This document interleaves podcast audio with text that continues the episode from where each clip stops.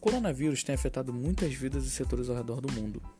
O mundo vive uma das suas maiores recessões econômicas e o setor de turismo vem sofrendo continuamente com o avanço do vírus.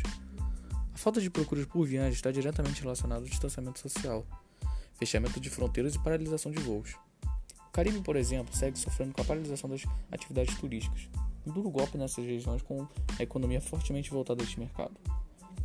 A diretora executiva da Companhia de Turismo de Porto Rico afirmou que o impacto da pandemia, segundo as projeções da OMT, Organização Mundial do Turismo, não tem precedentes no setor. Um dos destinos mais visitados na região, Porto Rico, fechou 93 dos 160 hotéis e 20 mil empregos estão ameaçados.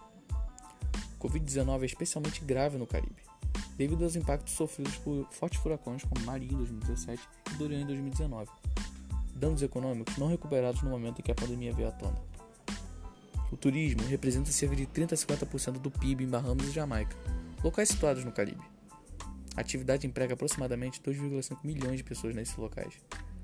As consequências não afetam somente países bem estruturados e centrais, porém persiste duramente em pequenos territórios, endividados financeiramente e com economias pouco diversificadas. Olhando para o mercado brasileiro, o cenário não é diferente.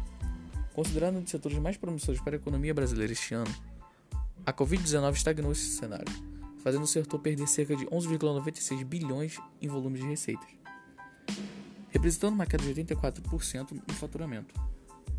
A ocupação hoteleira atualmente gira em torno de 5%, abaixo disso em locais específicos, representando uma queda brusca no setor. Se pensarmos que o mercado de, de trabalho dito ritmo de consumo, já se nota um volume de demissões em massa muito grande. Uma das consequências desta crise é a falta de empregabilidade no turismo, uma vez que que não se tem consumo e não há quem a atender. Por outro lado, medidas protetivas a este setor começam a surgir como forma de alívio. O aplicativo Airbnb, app de estadias ao redor do mundo, incentivou seus clientes com a isenção de taxas de cancelamento ou remarcações, visando a saúde financeira de diversos hotéis. O estado de Pernambuco, nesta terça-feira, dia 28, liberou uma linha de crédito, de crédito com um montante de 2,4 milhões de reais para guias turísticos, como forma de ajuda também.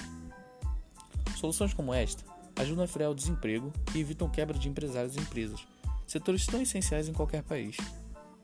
A projeção para a recuperação do turismo no mundo é lenta. A ONU prevê 30% de recesso no mundo inteiro. Isso se dá pelo fato de famílias se apegarem a despesas essenciais e também o medo do vírus ficará presente durante algum tempo. Viagens ficarão em segundo plano, e esse cenário para o turismo deverá pendurar por alguns anos para a volta do aquecimento do mercado novamente. Por isso, o turismo deverá sofrer uma longa e dolorosa recuperação.